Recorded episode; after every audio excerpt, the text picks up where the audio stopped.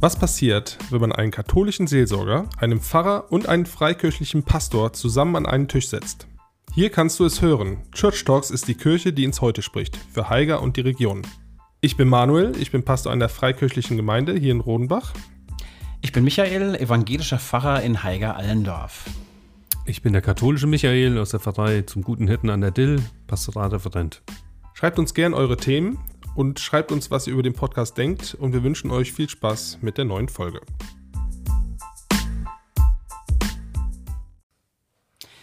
Ja, hallo und herzlich willkommen zu unserem neuen Podcast. Und heute haben wir uns ein Thema vorgenommen, das gar nicht so einfach vorher zu finden war, weil gerade irgendwie so das Gefühl ist, überall gleichzeitig auf der Welt, inklusive Deutschland, aber auch weltweit, passieren unglaublich viele Sachen gleichzeitig. Und so haben wir uns überlegt, dass wir das Thema für heute nennen, ist eigentlich die Welt noch zu retten? Weil überall scheint irgendwie der Kittel zu brennen. Und ähm, wir starten vielleicht einfach erstmal, dass wir ein bisschen sammeln. Was gibt es eigentlich überall gerade? Weil dieses Gefühl aufsteigt, den Menschen, denen ich jedenfalls begegne und manchmal in mir selber auch, irgendwie ist das ganz schön beängstigend, was da gerade überall passiert. Was habt ihr gerade so ähm, vor Augen? Was fällt euch gerade ein, wo so Punkte sind, wo ihr sagt, das ist gerade hier so, dass da gerade richtig viel Übel losgeht. Ich will, ich will, ich starte. Ja, bitte. Landtagswahl, Hessen und Bayern. AfD auf dem Vormarsch. In meinem Heimatdorf, in meinem, meinem wunderschönen Oberscheld, das ich liebe, stärkste Kraft mit 33 Prozent. Oh. Herzlichen Glückwunsch. Nicht. Krass. Also, was, was mich also wirklich gerade ähm, richtig umtreibt, das ist Israel. Das muss ich jetzt mal an dieser Stelle sagen. Also, es treibt mich mehr um als jetzt äh, die, die Wahlen zum Beispiel. Also ich bin wählen gegangen und habe mir schon gedacht, dass die, die blauen Partei, äh, die blaue Partei da auch ähm, groß, große Kraft werden. Aber also Israel, sage ich mal, das brennt mir jetzt irgendwie ganz stark. Und Afghanistan auch der, äh, das mit dem äh, Erdbeben, das ist auch irgendwie, also das, was mich schon umtreibt so. Ja, wir hatten eben so diese Zahlenspielchen, wobei es sind keine Spielchen. Ja, aber äh, umgerechnet auf die deutsche Bevölkerung reden wir von 10.000 Terroropfern. Du hast es auf USA umgerechnet, ja? Genau, ähm, ich bekomme so ein Newsletter von, aus Israel und da hat es jemand mal umgerechnet auf die USA. Das wären also 36.000 Menschen. An einem Tag. Genau, die da gestorben sind. Wären, also hochgerechnet. Ja. Death Toll nennt man das. Das ist schon echt krass. Das sind natürlich jetzt schon zwei Extrembeispiele und es gibt natürlich immer noch nach wie vor den Ukraine-Krieg, mhm. wo jetzt Gespräche wohl ja gelaufen sind mit Putin und Nordkorea. Das sind ja auch die allernettesten Kollegen da hinten, ähm, die ganz krass drauf sind und ganz heftige Nummern fahren, ähm, bis hin auch zu Atomtests und was nicht alles. Das heißt, das sind lauter so Faktoren, aber es gibt noch ein paar mehr. Ich weiß nicht, ob ihr noch welche sonst auf dem Schirm habt, also Überschwemmungen, Erdbeben. Ähm, Libyen. Ja, ja, Sturmflut, alles kaputt. Ja, und dann hatten die auch, ähm, war das in Libyen, wo auch ähm, am, am Hafen da diese große Explosion war? War das Mit nicht Tunesien? Ich meine, das wäre Libyen gewesen. Auf jeden Fall in Nordafrika. ja, oder? ja, aber das ja, genau. Aber trotzdem, das, ist ja nicht zum Lachen, aber es ist schon ernsthaft, ja. Ja, aber das ist, das fand ich auch so krass, also dass, dass diese Länder so gebeutelt sind. Da ist doch hier äh, diese Düngemittel da explodiert. Also riesige Explosionen. Und ähm, echt berührt. Das ist auch diese, diese Berichte dann im Kongo von den Milizen, die dann ähm, vergewaltigen und äh, auch ja, töten. Oder halt auch die Boko Haram und solche Geschichten. Und Afghanistan natürlich mit den, auch mit den Taliban, was ich ja, Erdbeben. Afghanistan. Genau. Und die was, Taliban um Hilfe bitten. Ja. Das soll schon was heißen. Da muss ich sagen, dass also als Ex-Soldat, ich kenne einige, die da auch äh, gedient haben in Afghanistan und äh, da fragt man sich dann auch, okay, was, was ist da wirklich von übrig geblieben? Ne? Was, was ist die Sinnhaftigkeit dann nachher letztendlich gewesen? Und jetzt leiden die Bevölkerung, die, die leidet jetzt und äh, einfach krass. Ne? Die Erdbeben in, äh, in Türkei und alles. Also irgendwie hat man das Gefühl, es verdichtet sich. Vielleicht war es schon immer so, aber man hat es nicht so stark mitbekommen. Durch die Globalisierung kriegt man das viel mehr mit. Wenn jetzt in China ein Sack Reis umfällt, das kriegen wir hier auch wirklich auch im Portemonnaie vielleicht sogar zu spüren abgesehen mal von der Corona-Pandemie. Aber irgendwie ist das wie so wellenartig, ähm, wo jetzt immer mehr und mehr irgendwie kommt. Es fühlt sich auf jeden Fall so an. Das ist schon, schon auch für die Menschen, denke ich mal, sehr herausfordernd. Ich habe noch gedacht, was noch da ergänzt werden könnte, ist, das geht fast sogar unter in diesem Ganzen, was jetzt schon genannt worden ist, dass im Kosovo und die Serben da auch die gerade wieder am Ja. Zackern sind miteinander. Das war Ja. mal eine kurze Meldung und dann wieder verdrängt. Das aktuell gerade in den USA mit dem Sprecher des Repräsentantenhauses es noch äh, läuft und damit praktisch die komplette US-Politik auch lahmgelegt ist. Das wirkt sich wiederum aus auf die Ukraine und also da sind Die ja unglaubliche vorm Sachen. äh, Haushaltsshutdown, also vom Staatsbankrott könnte man sagen. Ich meine, das sind die immer regelmäßig, weil die sich ja immer gegenseitig blockieren und da sich ein Spiel draus machen. Aber hier, diese Nummer sorgt ja dafür, dass die nicht mal selbst handlungsfähig sind. Ein komplettes Haus lahmgelegt ist, ein Repräsentantenhaus. Eins dieser Haupt sozusagen Entscheidungsgremien liegt komplett brach. Das ist echt krass in so einer Zeit. Ähm, das ist eine ganze Menge. Also das sind so Dinge, wenn man das so alles hört, dann ist es eigentlich kein Wunder, dass man das in sich spürt und auch bei Leuten, denen wir begegnen, dass man sagt, das macht echt Angst. Und ich denke jetzt mal auch, auch an, an unsere Kinder. Ne? Ich habe ja auch eine 18-jährige Tochter und eine, eine 21-jährige. Die sind ja ganz stark durch Corona auch geprägt, was da passiert ist. Und man merkt auch in dieser Generation, dass das eher so auch eine Generation ist, nicht nur die sich schlecht entscheiden kann, aber die auch von einer, von einer starken Angst geprägt ist oder auch einfach da berührt ist. Ne? Also die Frage auch der Zukunftsängste, wie kann das weitergehen in der Schule, Beruf, kriege ich meinen Abschluss? Das war ja während Corona gar nicht alles so klar. Wie, da, wie wird das geregelt? Äh, Was passiert denn jetzt? Geht jetzt die Welt unter? Werden wir alle hier, ist das jetzt eine Zombie-Apokalypse? Und ähm, jetzt mit den ganzen Nachrichten und Kriegen in dieser Welt, denke ich mal auch, dass das auch gerade bei dieser Generation auch eher was auslöst. Ne? Wir haben also so ganz viele Faktoren, die gerade richtig Angst machen können. Ich denke, wir fangen noch mal so ein bisschen lokal an und gehen von hier, von Deutschland oder von unseren Landtagswahlen dann aus in die anderen Bereiche rein. Stichwort AfD. Was bedeutet das für uns in unseren Gemeinden, für die christliche Arbeit, für das Reich Gottes, wenn diese Entwicklungen jetzt da sind? Ähm, wie gehen wir damit um? Was bedeutet das für uns? Das finde ich eine Frage mal neben dem Allgemeinen, was wir vielleicht über politische Verhältnisse denken, dass wir es ein bisschen konkretisieren. Was könnte das für uns heißen? Wie wirkt sich das aus? Ich kann aber ein bisschen von den Katholiken erzählen. Also ein Thema, was ähm, uns so umtreibt, wo auch unser Bischof ständig mit in den Medien ist, ist, äh, darf, kann man als katholischer Christ, ich kann jetzt nicht für euch sprechen, ähm, eine Nähe zur AfD haben. Oder ganz konkret können Menschen, die in der AfD aktiv sind, können die kirchliche Ämter betreiben. Ähm, da sagt unser Bischof, nein, das geht nicht. Das ja Dann hängt sehr- sich die Diskussion dran, wie politisch, ja, eine klare Mhm. Position, wie politisch darf die Kirche sein? Wir haben ein gewisses Neutralitätsgebot. Ähm, also kann ich nur für. Haben wir das? Äh, wir haben das. Ihr habt das. Wir haben sowas, ja. Ne- Neutralitätsgebot, Trennung Staat und Kirche. Ähm, aber bei der AfD trifft man halt auf eine, ich kann sie fast nicht Partei nennen, weil fällt mir ein bisschen schwer, auf eine Gruppierung äh, oder auf eine Ideologie, die völlig diametral zu dem ist, was wir als Kirche und wir auch als katholische Pfarrei tun. Wir haben, kann ich mal sagen, ist ja auch was Schönes. Wir haben den Integra Integrationspreis des Land-Dill-Kreises gewonnen, Cool. zusammen mit zwei anderen. Ähm, da, da sind wir ein bisschen stolz drauf, ist eine schöne Sache. Ähm, und somit äh, befinden wir uns am anderen Ende der Nahrungskette, wie diese ähm, rechten Schwestern und Brüder. Ne?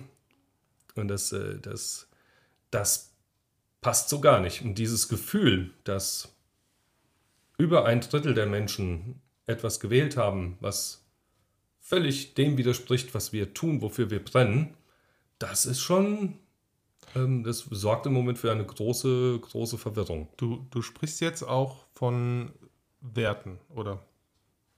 Ja. Für, genau. Also Geht es nicht immer darum? letztlich ist eine Frage der Werte. Welche Werte vertrete ich? Welche Werte vertreten wir als Kirchen und Gemeinden? Wofür stehen wir eigentlich? Ne?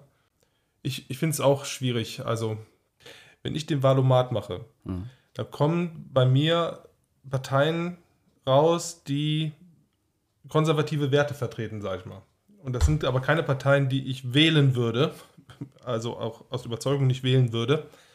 Und ich habe mich wirklich gefragt, äh, warum kriege ich die angezeigt beim Valomat? Und das ist halt einfach, wenn du konservative christliche Werte vertrittst, ähm, Ehe und Familie und äh, keine Ahnung was, ähm, dann kommen halt diese Parteien raus.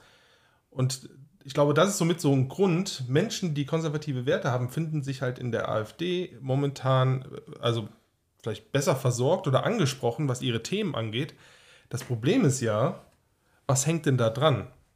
Mir hat mal einer gesagt, der, der Teufel, der gibt dir, keine Ahnung, der gibt dir 80% oder, oder 95% Wahrheit, wenn du nur 5% äh, Lüge frisst.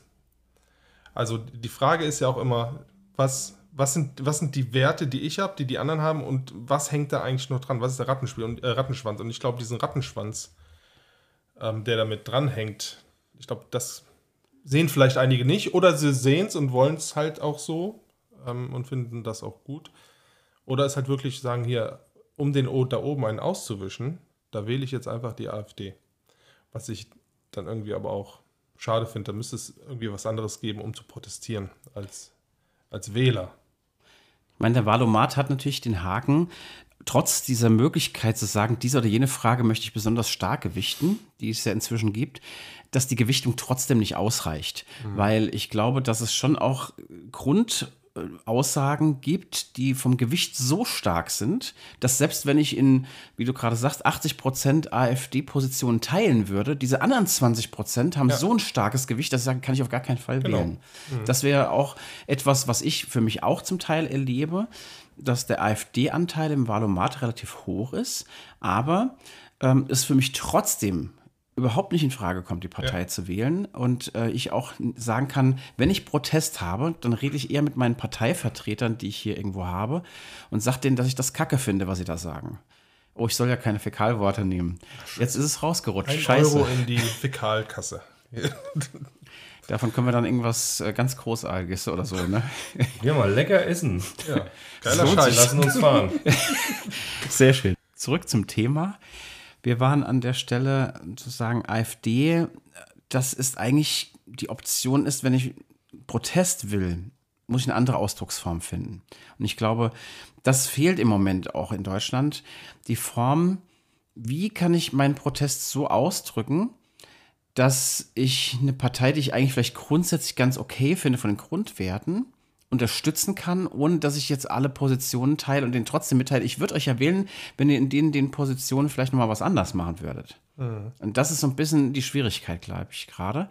Aber praktisch heißt es für uns als Gemeinde auch, wir müssen damit umgehen, dass, wie der Michael vorhin schon sagte, Sachen kommen, die nicht zu unseren Werten passen. Also Beispiel, wenn in der Bibel zentraler Wert, liebe Gott und deinen Nächsten wie dich selbst steht. Mhm und dann kommt eine Partei um die Ecke, die prinzipiell erstmal alle anderen Politiker versucht schlecht zu machen. Okay, gehört zum Geschäft, ne? aber in einer Art schlecht zu machen, die auch unter der Gürtellinie ist. Dann passt das für mich nicht. Oder wenn ähm, bei aller Liebe auch dazu, dass ich das vielleicht kritisch sehe, den Umgang mit Migration in unserem Land, dass es nicht optimal läuft. Ja, das ist sicher so trotzdem prinzipiell zu sagen, alles, was irgendwie nicht so richtig deutsch ist, was auch immer das bedeutet, hat hier nichts zu suchen. Das ist einfach nicht biblisch. Es hat nichts mit Liebe Gott und deinen Nächsten wie dich selbst zu tun, weil in der Bibel steht nicht die Landesgrenze von Deutschland drin oder von Hessen drin, äh, auch nicht von Europa drin, sondern da ist die Grenze, wer gehört zum Reich Gottes dazu, wer glaubt an Jesus, wer nicht. Und das, selbst das können wir nicht äußerlich so einfach festmachen. Also das heißt, das passt einfach nicht. Ganz kurzer Einschub, aber die Landesgrenze von Israel? Das ist der da dezente Übergang. Ja. ja. aber nee, lass uns doch mal dabei bleiben. Ich finde das schon ja. interessant. Auch was wir ja. ja hat, haben, was für ein Mandat haben wir ähm, als Kirchen und Gemeinden auch jetzt auf der politischen Bühne, sag ich mal. Und das ist ja auch das, was ich mich frage. Ich weiß, bei einer Gemeinde, da kam jemand zu mir, da hat sich jemand aufstellen lassen als Ältester. Und dann kam jemand zu mir und hat gesagt, Manuel, weißt du, dass der in der SPD ist? Das war ein alter Bruder, äh, der spielt schon Harfe. Ähm, oh, okay. Aber da habe ich mir nie Gedanken drüber gemacht. Das war mir immer egal, in welcher Partei du bist ähm, und was du wählst, weil ich habe das so von klein auf immer, das ist immer Privatsache. Meine Eltern haben mir nie gesagt, was sie gewählt haben. Die haben immer gesagt, hier, das, darüber reden wir nicht, das macht, macht man. Und das ist ja die, die Frage bei euch, wenn ihr mhm. sagt, dass darüber diskutiert wird, ähm, kann jemand politische, äh, politische Ämter, kann jemand äh, Ämter in der Gemeinde innehaben, ehrenamtlich oder auch vielleicht äh, hauptamtlich, wenn er eine gewisse Partei wählt? Die Frage, ich habe es beantwortet, ich gebe mal den Ball zurück. Äh, Wenn es bei dir jetzt nicht SPD gewesen wäre, sondern AfD? Ja, gute Frage. Letztendlich entscheidet das dann eine Gemeinde. Also wir sind ja so kongregationalistisch aufgebaut, dass hier dann auch immer die Gemeindeversammlung da entscheidet. Und das müsste dann in die Gemeindeversammlung gehen und die müsste dann da eine Regelung treffen. Also dann geben wir den Ball als Leitung wieder den. Ja, aber du selbst. Ja, genau. Du, ich Manuel, selbst, was- ich hätte schon. Was würde dir durch den Kopf gehen? Ich hätte schon, glaube ich, Schwierigkeiten, wenn jemand bei mir in, in der Leitungskreis wäre und wird vollbrünstig AfD-Mitglied sein oder auch AfD wählen und das auch gut, gut finden. Selbst wenn er aus Protest die AfD wählen würde, dann würde ich auch ein bisschen an der Qualifikation dieses, also für, für dieses Amt Okay. zweifeln. Also das Ja. muss ich schon sagen, bei aller Liebe, ja, und ähm, ja, bei aller Liebe. So. In der evangelischen Kirche ist es schon auch ähnlich wie ähm, in der katholischen Kirche, dass wir da zwar nicht den Bischof haben, der das sagt, aber schon auch kirchenleitende Gremien sagen, eigentlich geht das nicht. Andererseits äh, gibt es da die Wahlen ne, und die man eben auch respektieren und ernst nehmen muss, jedenfalls bei uns.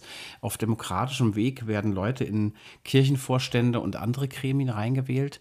Und du kannst nicht von vornherein jemand ausschließen, nur weil er AfD-Mitglied ist oder vielleicht sogar Funktionär ist. Das geht von vornherein rein technisch nicht. Aber Zu, schon, zumal ja auch die AfD, das muss man ja auch sagen, ähm, die ist jetzt nicht verfassungswidrig. Also ist ja nicht verboten, die Partei.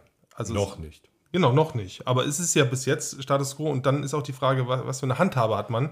Ja. Dann ist das ja erstmal ein Gefühl oder, oder ein Wert, wo man sagt, okay, nee, das geht nicht, weil es passt nicht zu unserem ähm, ähm, Charakter, sag ich mal, als Kirchen und Gemeinden. Ja, und es passt, es passt nicht zur Botschaft Jesu letztlich.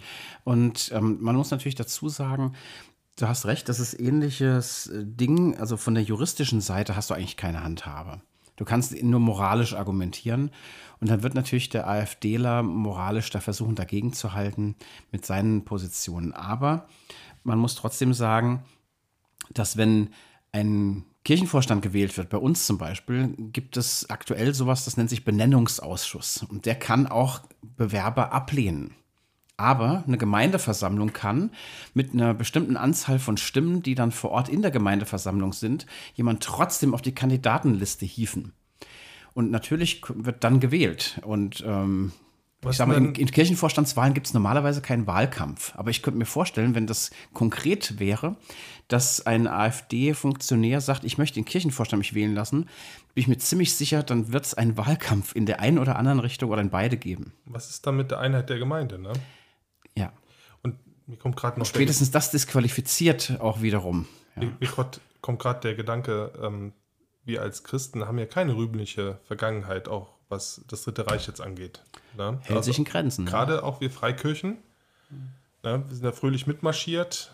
Ähm, ich glaube, die, die FWG hat erst vor ein paar Jahren ein Schuldeingeständnis rausgebracht, wo sich auch, auch in, das eingestanden hat und entschuldigt hat. Äh, viel zu spät eigentlich auch. Also da ist auch die Frage, warum neigen wir Christen oder auch vielleicht konservative Christen vielleicht auch eher dann zu solchen Parteien? Vielleicht hat das damit zu tun, dass im Römer 13 ja auch steht, dass die Obrigkeit von Gott eingesetzt ist. Und da muss man natürlich einen Umgang mitfinden. Aber ähm, Also außer die Grünen und die SPD dann, oder was? Das, weil dagegen wird ja dann auch gewettert, ne? die sind natürlich nicht von Gott eingesetzt. Das kann ja gar nicht gehen. Auf, auf gar keinen Fall.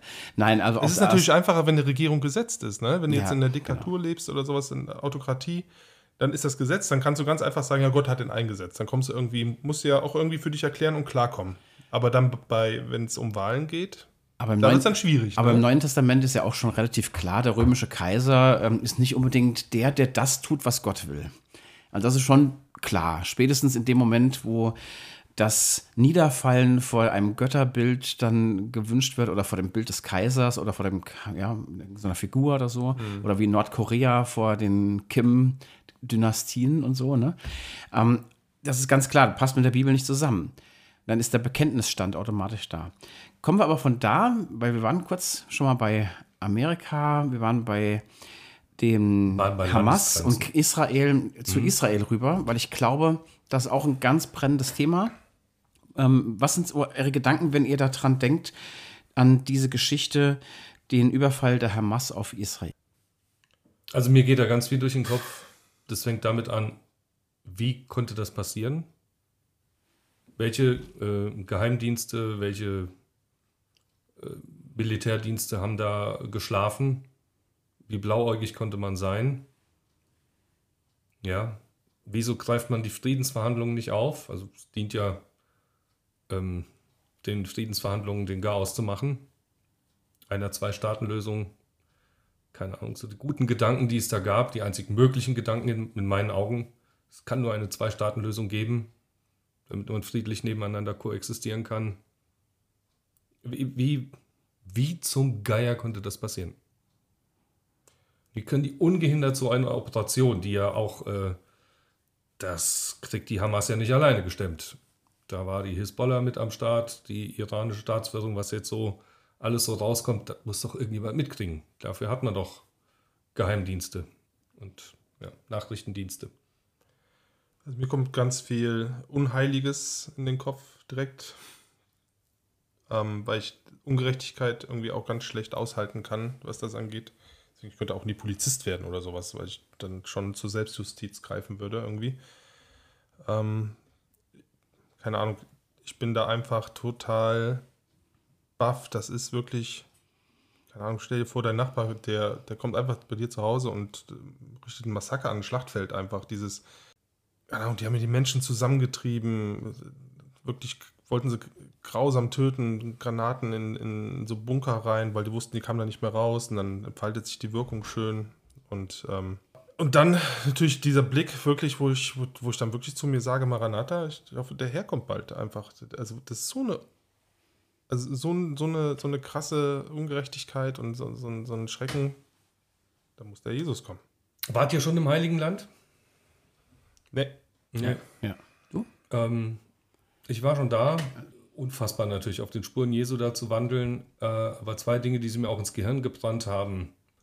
Das Thema Ungerechtigkeit ansprechen möchte. Um Himmels Willen überhaupt nichts relativieren. Also das, äh, wenn du an der Autobahnraststätte stehst und hast Blumenkübel mitten in der Wüste und da tröpfelt ein Rinnsal Wasser aus diesen Kupferröhrchen.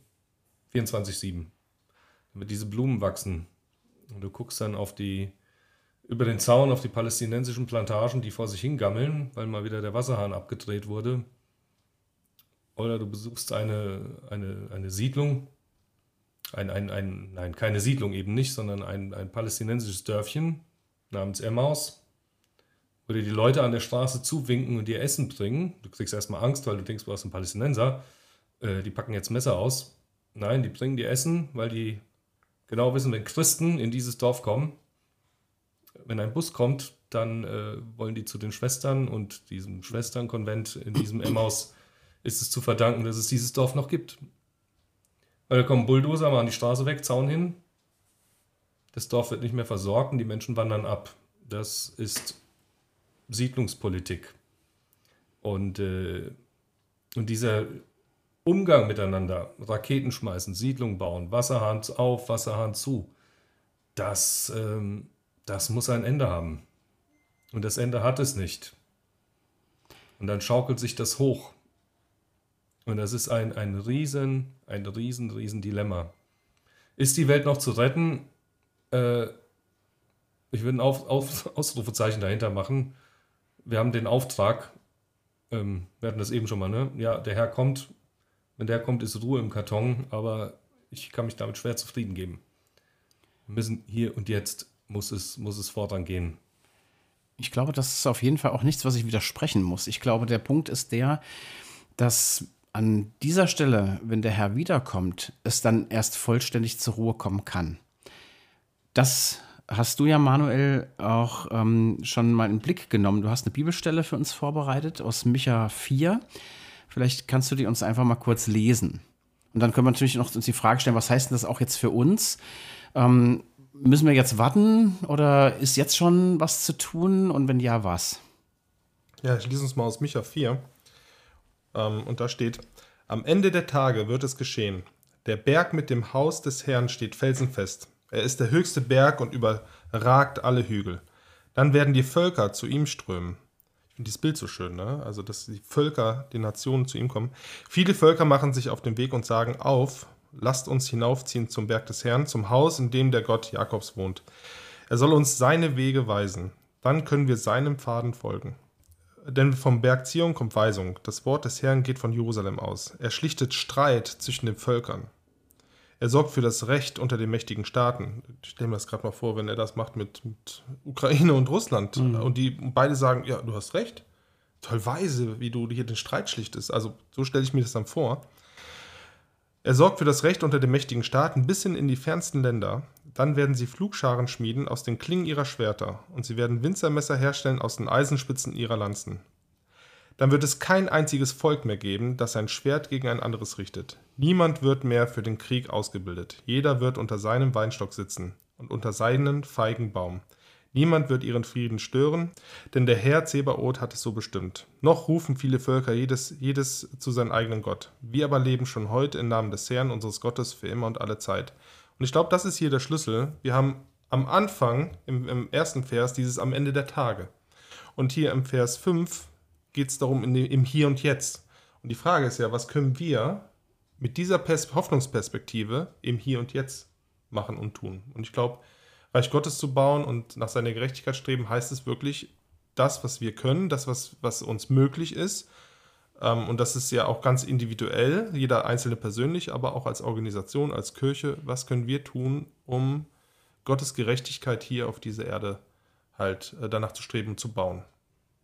Und das ist eine ganz spannende Frage. Und das ist auch eine Aufgabe, denke ich mal.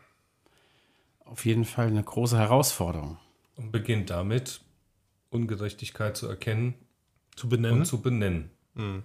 Genau, mit dem Finger drauf zu zeigen, ist immer der erste Schritt. Ist natürlich immer auch sehr in der Gefahr zu moralisieren, weil man immer erst mal auf den anderen zeigt. Ne? Ähm, und die Frage, die ich mir jetzt so ein bisschen auch stelle, ist, ja, ich sehe das auch so, man muss Ungerechtigkeit benennen, auch dem Finger drauf zeigen, aber mit der demütigen Haltung auch zu wissen, ich bin selbst auch nicht immer nur auf der richtigen Spur unterwegs, sondern ähm, ich bin auch herausgefordert, meine Messer, die mir in der Tasche aufgehen, auch wieder zuzuklappen und zu schauen, was kann ich dazu beitragen, dass Frieden ist. Zum Beispiel im Umgang mit AfD-Leuten. Was kann ich beitragen dazu, dass man mit den Leuten so redet Oder das- schreibt. oder schreibt, dass äh, ich mich nicht im Ton vergreife, selbst wenn die es tun. Oder umgekehrt, dass wenn jemand mich angreift, dass ich in einer Art und Weise auch reagiere, dass ich mir zunächst überlege, stimmt was an der Kritik? Ist das, ist das richtig? Ähm, sagen, wenn das so ist, ja, stimmt, da hast du recht. Trotzdem aber, das und das. Ne? Also ich muss deswegen nicht mit der gleichen Methodik zurückhauen. Ich muss nicht in der gleichen Art und Weise reagieren, sondern wie Paulus im Römerbrief äh, schreibt, in Kapitel 12, überwindet das Böse mit Gutem.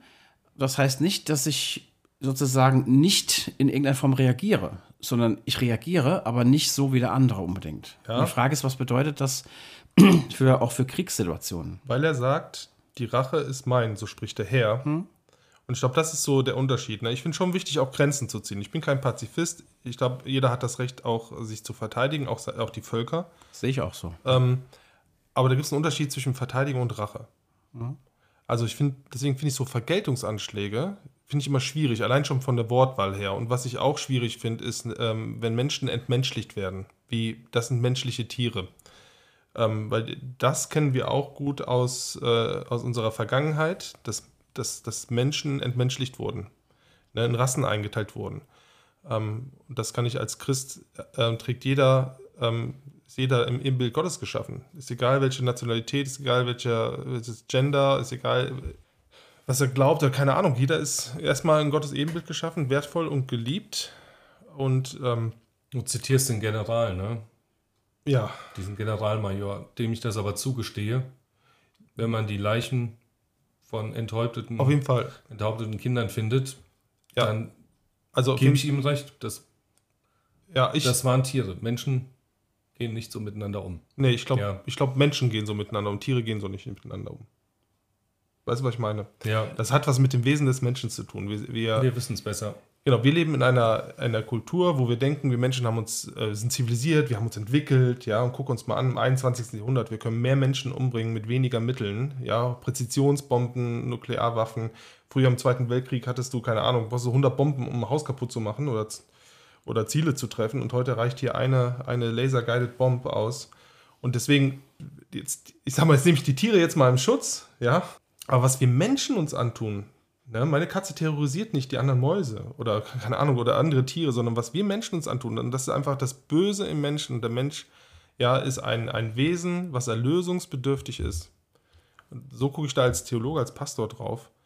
Ähm, ich kann das super nachvollziehen, diesen, auch diesen Zorn und Hass, der auch da ist, weil das einfach, das ist einfach, hat nichts mit in dem Sinne Menschlichkeit zu tun. Ich glaube, wenn du sowas siehst, Ja. du fürs Leben geschädigt. Ich frage mich auch, das Ja. hat ähm, der von, von äh, IDF, ich gucke mir ab und zu das, was die Israel Defenses Forces da auch von sich geben, weil er auch gesagt hat, da sind jetzt Soldaten mit Bildern konfrontiert, ähm, die sie nie wieder loswerden. Und Das das, waren ja schon abgehärtete Soldaten. Das da- sind ja nicht so wie bei uns, nach dem Motto, man sieht einmal im Jahrtausend. ich glaube, da kannst du dich auch nicht drauf vorbereiten. Nee, kannst du nicht. Ich habe im Rettungsdienst Das ist ja ein Trauma, Ja, ja. Das ist, das sind, da kommen Dinge, die, das ist einfach so. Du kannst dich nicht darauf vorbereiten. So richtig. Also, aber da wirklich auch zu sehen, das ist mir jetzt wichtig in diesen, Ding- also eine Entmenschlichung finde ich, finde ich einfach schlecht, wo ich es nachvollziehen kann. Ähm, und auch einfach das zu anzuerkennen, so ist der Mensch. Der Mensch ist einfach böse. Ich glaube, dieses Zitat, ich kriege gerade nicht mehr zusammen, von wem es stammte. Der Mensch ist des Menschen Wolf. Da ist leider was dran. Und die Erlösungsbedürftigkeit ist auch was dran. Ich glaube, dass deswegen auch, was hier in dem biblischen Text in Micha 4 steht, die Frage ist ja, wie kommt es bis dahin? Und meine Meinung dazu ist, es kommt erst dazu wirklich zu diesem vollständigen Frieden, dass die Waffen ganz aus der Hand gelegt werden, wenn Christus wiederkommt. Aber, wie der Michael vorhin schon mal sagte, damit sich zufrieden zu geben, zu sagen, ah, jetzt setze ich mich in der Ecke und watt, das kann es auch nicht sein Nee. sondern unsere Aufgabe jetzt ist, wie ich schon mal sagte, zu gucken in meinem Umfeld, was kann ich tun, dass ich nicht Waffen schmiede, sondern aus meinen Waffen etwas schmiede, woraus was wachsen kann. Nämlich die Möglichkeit, dass da etwas ähm, ausgesät wird, dass etwas wächst, wovon alle was haben. Aber die Frage ist, wie das geht, ist natürlich nicht so einfach. Benennen, Kritik üben, zu schauen, demütig, wie gehe ich selber mit meinen äh, Verhaltensweisen, mit meinem Rachegelüsten, mit meinem Wut um, auch mit meinem Protest, auch in politischen Kontexten und natürlich auch mit meinem Selbstverteidigungsbedürfnis, aber eben auch, wie kann ich das schaffen, was Jesus sagt, liebe deinen Feind, um nicht den Krieg zu gewinnen, sondern den Feind zu gewinnen. Und das ist äh, etwas, was ich bei Jesus unglaublich beeindruckend finde, als er am Kreuz betet, Vater, vergib ihnen, denn sie wissen nicht, was sie tun. Was das jetzt für uns heißt, das ist nicht so einfach zu übersetzen. Ähm, ich kann nur versuchen, in meinem persönlichen Leben zu sagen, denen, die scheiße zu mir sind, denen, die sich mir gegenüber nicht besonders gut benehmen oder negativ verhalten, zu versuchen zu vergeben, so gut das geht. Und vorbildhaft finde ich dann durchaus diese Leute, die schon das erlebt haben, dass Angehörige umgebracht wurden, die die Kraft von Gott bekommen, trotzdem den Mördern zu vergeben. Das finde ich unglaublich stark. Ob ich diese Kraft hätte, weiß ich nicht. Die muss von Gott, denke ich, geschenkt werden. Aber das ist etwas, wo man rauskommt aus diesem Teufelskreis von Gewalt, Gegengewalt, von Rache und Gegenrache, von Blutschuldgeschichten. Genau, und das ist ja auch das, was Jesus ja auch durchbrechen wollte, auch die Blutschuldgeschichten, dass sich das hochschaukelt.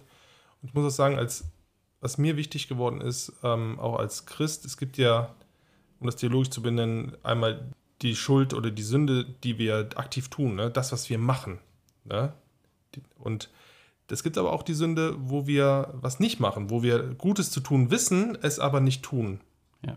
Deswegen kannst du dich als Christ auch nicht zurücknehmen. Du kannst dich auch nicht zurückziehen und passiv sein in dem Sinne und einfach warten darauf, dass der Jesus wiederkommt, ähm, sondern wenn du Gutes zu tun weißt und tust es nicht, du siehst, dass Menschen leiden, du siehst, dass Menschen verfolgt werden, ähm, dass Menschen was brauchen, das sagt ja auch Jesus, ne? ich habe gefroren, ihr habt mir keine Decke gegeben, ich habe Hunger gehabt, ihr habt mir nichts zu essen gegeben. Da machen wir uns auch mit auch schuldig. Ähm, dafür ist Jesus auch gestorben, auch für, für diese Sünde. Aber ich finde, das sollte uns auch, also Passivität, ähm, ne, das ist ja das, wo viele sagen, ah, wenn ich nichts mache, dann kann ich auch nichts falsch machen. Nee. Das, diesen, aus dieser Nummer kommst du einfach in diesem Leben nicht raus. Und ich finde es wirklich auch wichtig, wie du sagst, lass uns erstmal in unserer kleinen Welt anfangen.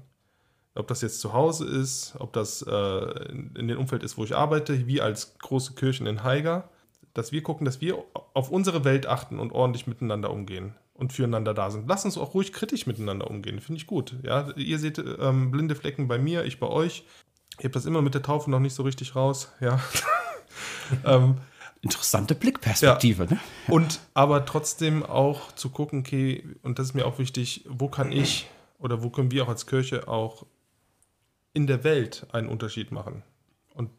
Das finde ich halt sehr komplex und schwierig, aber ich glaube, da aus der Nummer können wir, können wir uns nicht rausziehen. Ne? Nein, wir können in der Heigerer Welt vielleicht einen Unterschied machen. Ja, das ist der, der Bereich, wo wir einen Einfluss auch haben. Aber politisch können wir auch in der Welt einen Unterschied machen, glaube ich. Und auch zu gucken, wo können wir als Kirchen, auch vielleicht auch als Verbände oder als Organisation, auch eine, einfach eine Stimme haben, ob das in Brüssel ist, ob das in Berlin ist, hm. ähm, ob das in New York ist, um einen Unterschied zu machen. Und vielleicht noch ein Gedanke, unser Bibelwort hat ja auch vielleicht noch etwas Visionäres für, für die aktuelle Lage. Ich glaube, dass man die Hamas jetzt bekämpfen muss. Das ist eine ähnliche Vereinigung wie der IS. Hm. Ähm, da bleibt nicht viel, außer die erstmal kurz zu machen. Also das ist meine realistische Sicht. Aber dann braucht es, glaube ich, die Weltengemeinschaft. Da braucht es die Völker, die zum Berg Zion gehen und die den Streit schlichten. Die ganze, ganze Weltengemeinschaft braucht es, um dieses Pulverfass zu beseitigen. Ich hoffe, dass es da diese große, die große Solidarität gibt in der Weltengemeinschaft, beiden Völkern zu ihrem Lebensrecht zu verhelfen. Schaffen die nicht alleine. Ich glaube, da ist ein, ein zentraler Punkt, was du sagst, ist aus der Sicht ähm, von außen drauf es ist verständlich, dass Israel zurückschlägt und auch sagt, ich, wir müssen die Hamas entwaffnen und wir müssen ihnen die Möglichkeit nehmen, dass sie nicht wieder angreifen können. Das finde ich absolut nachvollziehbar. Und was du auch sagst, genauso. Ähm, es muss nur dann den Punkt geben, wo hört man auf? Also wenn man den anderen sozusagen, man kann den anderen entwaffnen, man kann ihn aber auch entmenschlichen, so wie es Manuel gerade sagte, oder zum Tier machen, zum Abschaum deklarieren. Oder hört man dann eher an irgendeiner Stelle auf, wo man tatsächlich die Entwaffnung stattgefunden hat oder die Gefahrenpotenziale ausgeschaltet hat? Genau. Das ist eine Zäsur jetzt. Genau. Ich finde auch, ja. ähm, auch wenn es sehr hart ist, völlig richtig, dass man jetzt von der seitens der EU sagt, wir stellen die Hilfsgelder ein und schauen erstmal genau hin. Klar, Medikamente, Nahrung, ähm, Wasser. Wasser, aber auch Bildung. Nochmal gelesen, äh, von den Hilfsgeldern wird ja. auch, werden die Schulen bezahlt. In den Schulen gibt es Geschichtsbücher mhm. für die palästinensischen Kinder, in denen das Wort Shoah nicht auftaucht. Das ist Antisemitismus pur und wir haben es mitfinanziert. Mhm. Wir haben das bezahlt. Und diese Zeiten sind vorbei.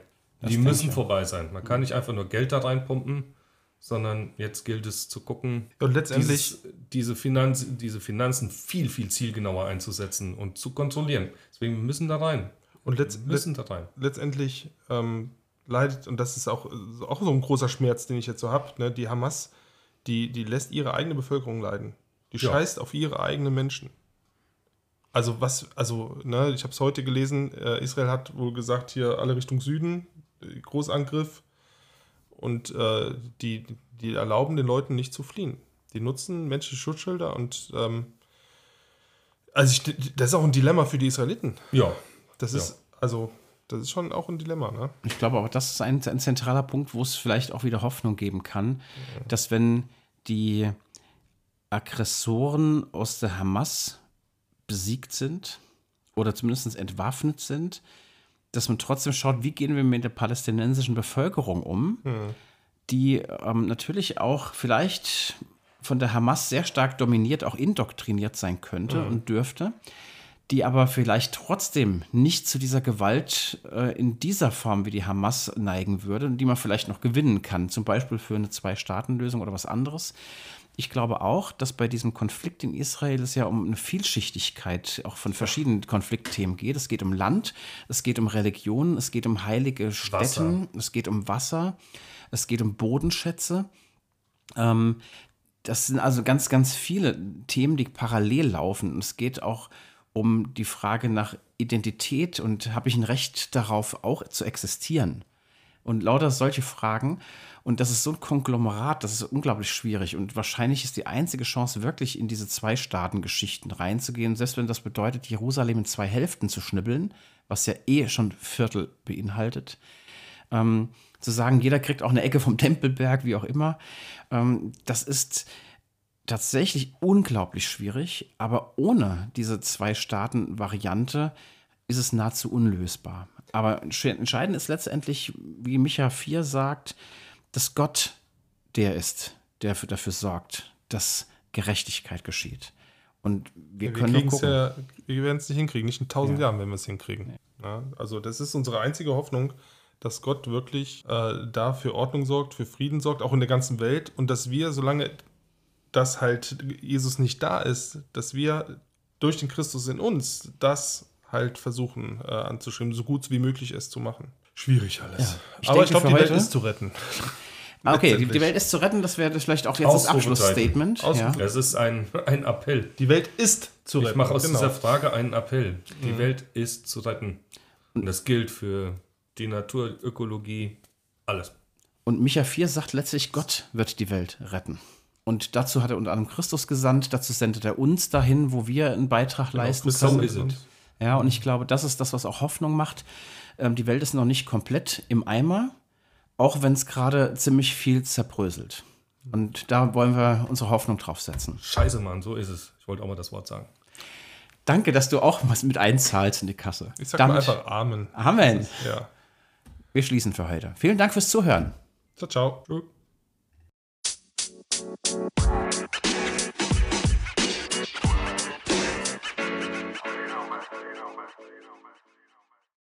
Und wenn ich äh, zum Wahlomat gehe, ja, der Michael, der muss uns einen Kuchen ausgeben, sein sein, Handy Handy klingelt.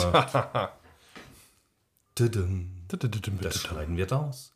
auch. Sehr geehrte Damen und Herren, Warte, einen das Handwerker. schneiden wir raus. Oh, da ist es natürlich. Also ein war keiner. ist. Nee, dann Oh. doch Kuchen backen. Mache Ja. ich für euch. Ich hätte jetzt fast das Ja, aber Strafe müsst ihr in der Woche essen. ich fange nochmal an. Anruf eines Handwerkers, das ist ja, als wird der Papst anrufen. Ist nah dran. Ja, ja, da muss man, muss man nehmen, was man Grey, Jung. Das lassen wir zurückkommen.